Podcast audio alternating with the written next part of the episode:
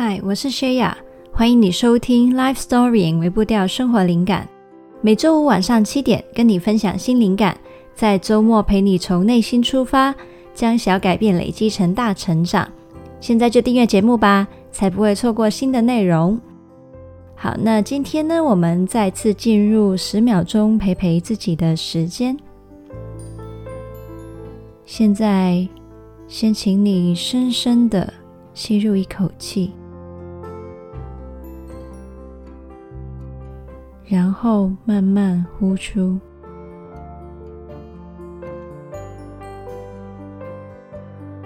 今天想要邀请你，在接下来的时间，想想一个问题：对你来说，家的定义是什么呢？十、九、八、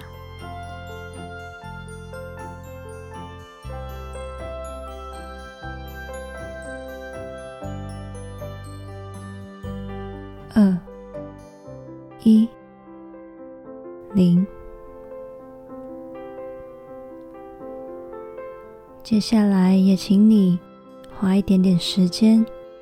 去想象，假如在过去的日子里，你并没有在这样一个家的环境里面成长，那今天的你会是怎样的呢？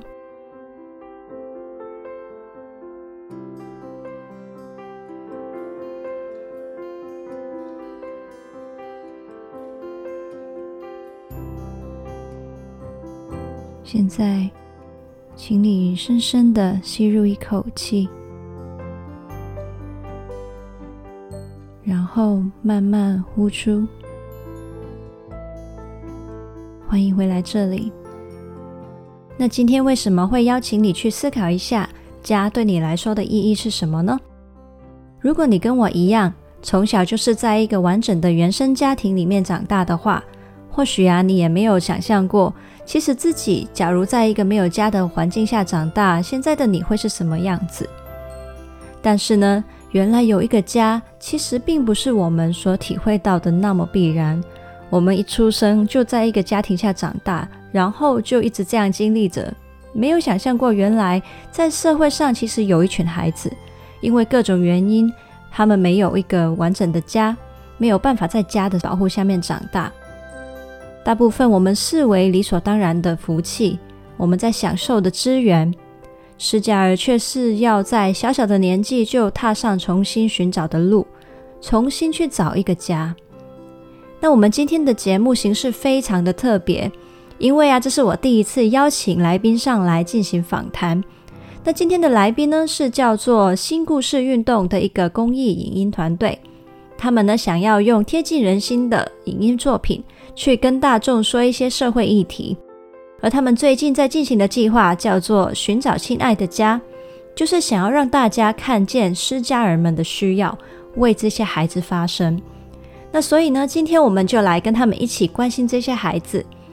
那这一次呢，团队也带来一段非常非常非常好听的现场表演，我要先跟你们预告，所以呢，记得一定要听到最后哦。那我们现在就一起来进入访谈吧。好，那我们呢，今天的节目呢，会非常的热闹，因为我们会有四个人一起来做这个访谈。那我们呢，先来欢迎新故事运动的团队。Hello，Hello，Hello。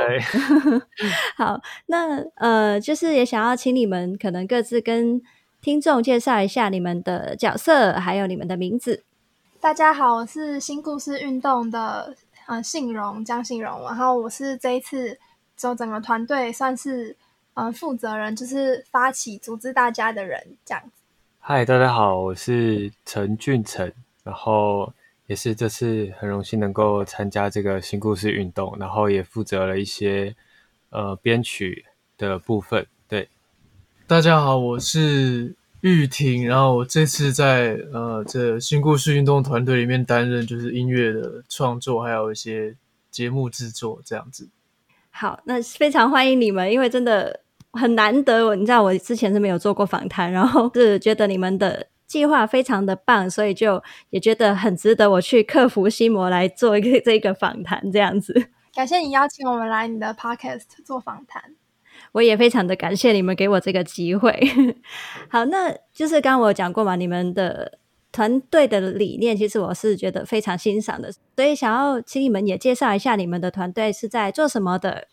我们是影音团队，就是我们有。我们的核心成员就是我们三位是做音乐的，然后也有影像合作的伙伴，就是有些编剧跟导演的伙伴在团队里面，所以我们是一个影音团队。然后我们当初嗯、组起来成立的呃原因，是因为我们大家都有一个共同的目标，就是希望我们可以长期为弱势族群发声。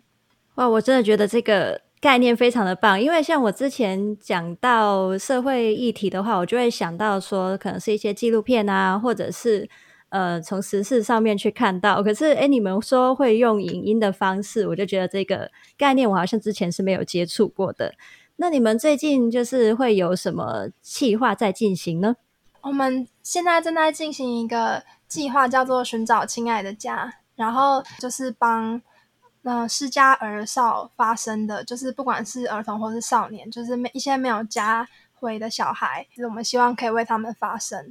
诶，那你们说你们是影音团队嘛？那你们会就是接下来用什么方式去传达这个议题呢？我们希望透过剧情片、剧情短片跟歌曲，我们在这个计划里面会做三支。短片跟七首歌曲，然后去推广这个议题，因为我们发现大部分的嗯、呃、网络上的公益影音，就是他们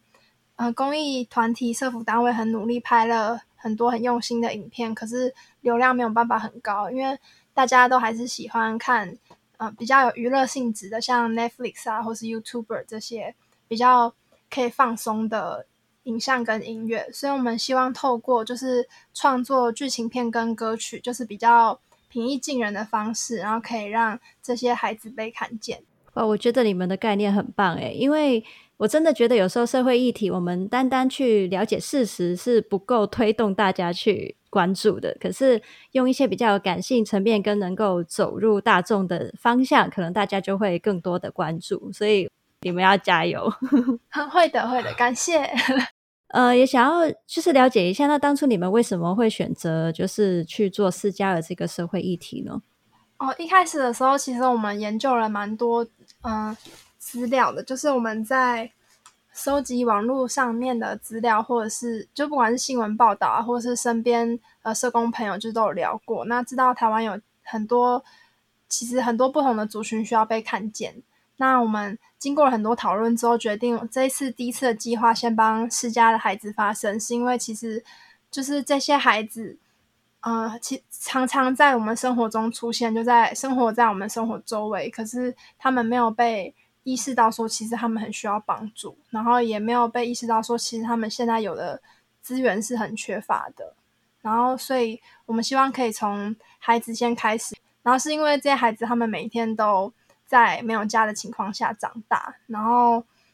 在没有家庭的支持、没有家庭的资源下长大的这些孩子，他们未来要去哪里，其实也是很很让人不放心的。就希望说可以赶快帮他们找到资源，可以得到支持啊，不管是心理上的或者是生活上。其实很老实说，我在知道你们的计划之前呢、我也是完全没有注意到有失家儿这个议题，诶。我觉得，就是虽然你们算是刚刚一开始，可是至少你们在做的事情已经让大家知道，原来还有这样的族群，然后可以用更立体的方式去了解这方面的需要。那你们其实，嗯、就是应该做了几个月的准备嘛？那在这几个月，你们用什么的实际的方式去了解这个议题的状况呢？我们从去年十二月开始，然后先从身边认识的社工朋友开始访问，然后。开始寄信啊，然后给各个基金会，呃，访问到社工朋友，然后访问了，也访问了蛮多的，就是比较知名、具代表性的机构，像是我们在智力这一块的呃资讯，其实 CCSA 他们就帮助我们很大，就是创办人啊，然后社工长，然后他们的助理，然后他们呃几位社工师，就是都跟我们做了还蛮多次的访谈这样子，所以就。除了 CCSA 之外，我们也有在跟儿盟啊、综艺基金会、家福基金会接触，就是去了解在孩子在收养和寄养这些其他方面的嗯遇到的问题还有状况。嗯，所以你们就是有去接触一些不同这方面服务的机构单位去了解。嗯，对，我们除了接触机构的工作者之外，我们其实也有去访谈，嗯、呃，实际的寄养家庭的父母，然后还有嗯、呃，收养父母他们的想法。哇，这这个真的是真的最前线，他们接触到最了解这个议题、参与在当中的人呢？是什么原因会让孩子们成为失家儿呢？哦，孩子会。变成失家儿，其实基本上就是因为，呃，原生家庭发生一些状况，有可能是，呃，父母意外双亡啊，或是，呃，酗酒家暴啊，然后或者是，呃，犯罪入狱，然后导致，或者也有可能是精神疾病，就是让孩子会没有一个没有很好的照顾这样子，所以这些孩子就会变成失家儿。我只是听到就觉得很心酸，嗯，尤其是孩子，其实算是比较还没有经验，或是也不太懂得怎么样去面对这些状况，尤其是家里的状况是最深刻的感受嘛，所以确实听到就会觉得说是一个很无助的状态。那在你们做过的就是这么多的访谈里面啊，嗯，想要问你们有没有一些深刻的故事是想要特别跟大家分享的呢？好，那我先分享我自己比较深刻的事情好了。嗯，然后那时候我们在访谈 CCSA 的时候，就是创办人、秘书长，他会他跟我们讲了很多少年少女的故事。因为其实，在讲施加尔，大家都会想到的是小朋友没有家的小孩，然后、嗯、呃十可能十二岁到十八岁这个阶段，或者十五岁到十八岁这个阶段的青少年，大家就会觉得说，你们其实已经长大了，应该自己要有。能力啊，判断力啊，就是为自己负责。那其实就是这些孩子，他们在没有嗯很好的家庭资源下，真的很难。你叫他考一个好大学啊，或者是去找一个好工作，然后把自己养好，其实都是非常困难的事情。那时候有一个孩子，因为嗯刚满十八岁要离开机构，然后法规就是到十八岁嘛，所以他们到十八岁之后就不能待在安置机构。那他也没有原生家庭可以回，嗯、然后。那时候秘书长是说，那个那个孩子他就在公园睡觉，然后喝就是饮水那个洗手台的水这样子，嗯，就是就没有地方可以去。然后后来 CCSA 再把他接过去照顾。那 CCSA 他们现在就是会后来因为这样子就延延长那个照顾孩子的时间，就到二十几岁都还有在帮忙，例如说会协助孩子上大学这样子，嗯。其实我也觉得，真的有时候可能大家想象就是，诶，你正常这个年纪应该要懂得做什么事情。可是其实往往家庭的背景是最让我们可以学到，就是跟人的关系，然后到底你要你的价值观是怎么样，然后你怎么回应这个世界。那就真正是因为他们家里有状况嘛，所以我们我觉得有时候如果太期待说他们到某一个年纪就要懂得什么，就是有点嗯。他们会会很辛苦，就是真的需要大家去了解到底他们背后还有什么部分是需要资源的。这样，嗯，那你听了那么多故事嘛？那你对家的定义有新的想法跟体会吗？那我先分享一下对家的定义，我们可以三个人都讲一下。那我觉得家是要就是有家人在的，它是提供归属感还有安全感的人，就是不一定是一个地点是。可以提供孩子安全感的家人，这样。然后我觉得家家其实就是一个可以让让你觉得放松，然后放下心防的地方。因为可能在面对外面的社会、外面的环境的时候，我们会需要把我们自己武装起来嘛。那所以可能会有很多的啊、很多的武装，很多的刺。但是我觉得家就是一个一个你可以放下心防，然后信任。啊、呃，里面的成员，然后你可以真的感到放松的地方。觉得家感觉最不一样的是因为身份的关系吧，因为在外面可能朋友啊或是什么，就是久了没联络，其实关系多少还是呃都不太一样。但是家人虽然是因为血缘的关系然后生出来，但是呃有家的感觉是因为不管怎么样，就是彼此之间都是会。呃，没有毫无条件的去帮忙啊，去付出，就像呃爸妈会无条件来去帮助自己小孩一样，所以感觉是那样的信任和爱的一些关系这样子。好，那谢谢你们。就是我听你们的分享，就会听到有一个共通点，就是家呢，其实不只是一个地方，它其实是跟人有关的，是跟关系有关的。而那个关系是不是能够给你安全感？就是那种安全跟受保护的感觉，是一个家就是很重要的元素。这样子，嗯，同意。其实刚刚提到，嗯、血缘这些，其实我们三个都蛮喜欢有。像《晨曦将至》或《小偷家族》这些电影，就是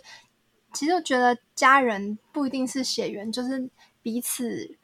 嗯、愿意认定彼此是家人，一起构筑一个家，然后彼此付出爱，给安全感，这样子也算是很好的一个家。对，所以我觉得你们去就是让大家关注思佳儿这个议题，也让大家知道思佳儿他们可能原生家庭有一些状况，但是他们仍然有希望是可以去建构。一些新的家庭关系，然后让他们可以有一个，嗯，也是安全的环境，可以去成长，还有被支持的这样。嗯，刚刚有提到说你们会有一些的影音，就是可能是影片，还有音乐嘛。那接下来我们可以在哪里，就是看得到这些作品，听得到这些作品呢？预计完整的制作结束会是在嗯七八月的时间，所以八月后会开始陆续在。音乐会先在音乐平台上架一张七首歌的专辑，就寻找亲爱的家。然后预计九月下旬的时候会到电视台播放节目，然后十月之后，就是电视播完之后，我们就会再到影音的平台，然后上架我们的三支短片的剧集。哇，好酷哦！连电视也有哎。对，就是希望说，就是希望可以让。从不同的管道让施加尔被更多人看见，因为大家可能平常习惯接触资讯的管道都不一样。哇，我刚刚听到你们说要放电视，然后我想说，那你们还要制作啊，然后还要放电视的话，那你们不是成本很高吗？整个过程，那你们就是呃，刚刚有提到募资嘛，你们可以分享多一点你们那个募资的整个安排跟状况，还有平台是什么吗？哦，好啊，我们。募资是在泽泽募资平台上架，就是五月六号就是开始上线了，所以大家可以到泽泽上面搜寻寻找亲爱的家，然后呃泽泽我们预计募资到七月底，就是五月到七月的时间。好，那如果听众们呢想要知道这些资讯，我都会把它全部放在资讯栏，所以记得要点进去看，然后看你有没有就是可以用金钱去支持这个那么棒的计划。那呃，我们就是刚刚有提到有一些音乐作品嘛，可以请你们现场表演一段，让我们可以抢先听一下吗？好啊，那我们有请我们的主唱玉婷，欢迎玉婷。嗨，大家好，我是玉婷。现在想要表演的这首歌的片段，这首歌叫做呃，寻找亲爱的家，就是我们的计划的同名的主题曲这样子。然后这首歌是在讲说，呃，有一个人他可能因为一些不信任的关系，所以会不相信说，不相信说别人会给他力量，然后给他安全感，给他温暖。但是这首歌在讲，就是说，哦，你不用害怕，然后也不用担心，一定会有人会给你那一道光，然后会在黑夜的时候照进来，然后轻轻的拥抱你，是这样子的一首歌。哇，好温暖哦，听起来就已经觉得很感动。那我们开始喽。好。那我们接下来带来这首歌是《寻找亲爱的家》。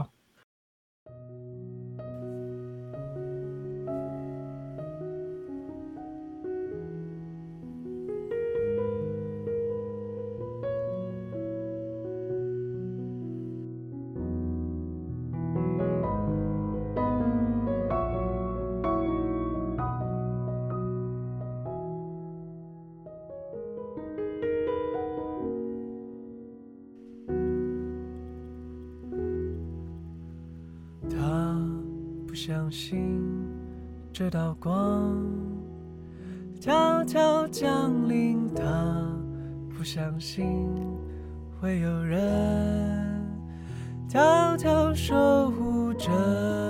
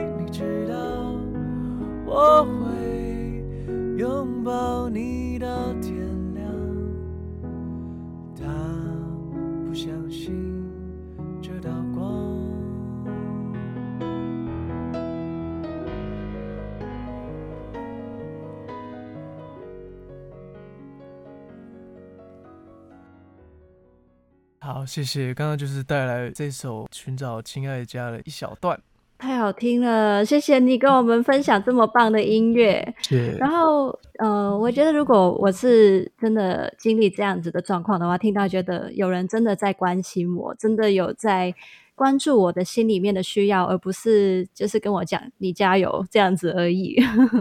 那真的非常非常的棒。然后我也很期待可以听到你们更多更多的作品。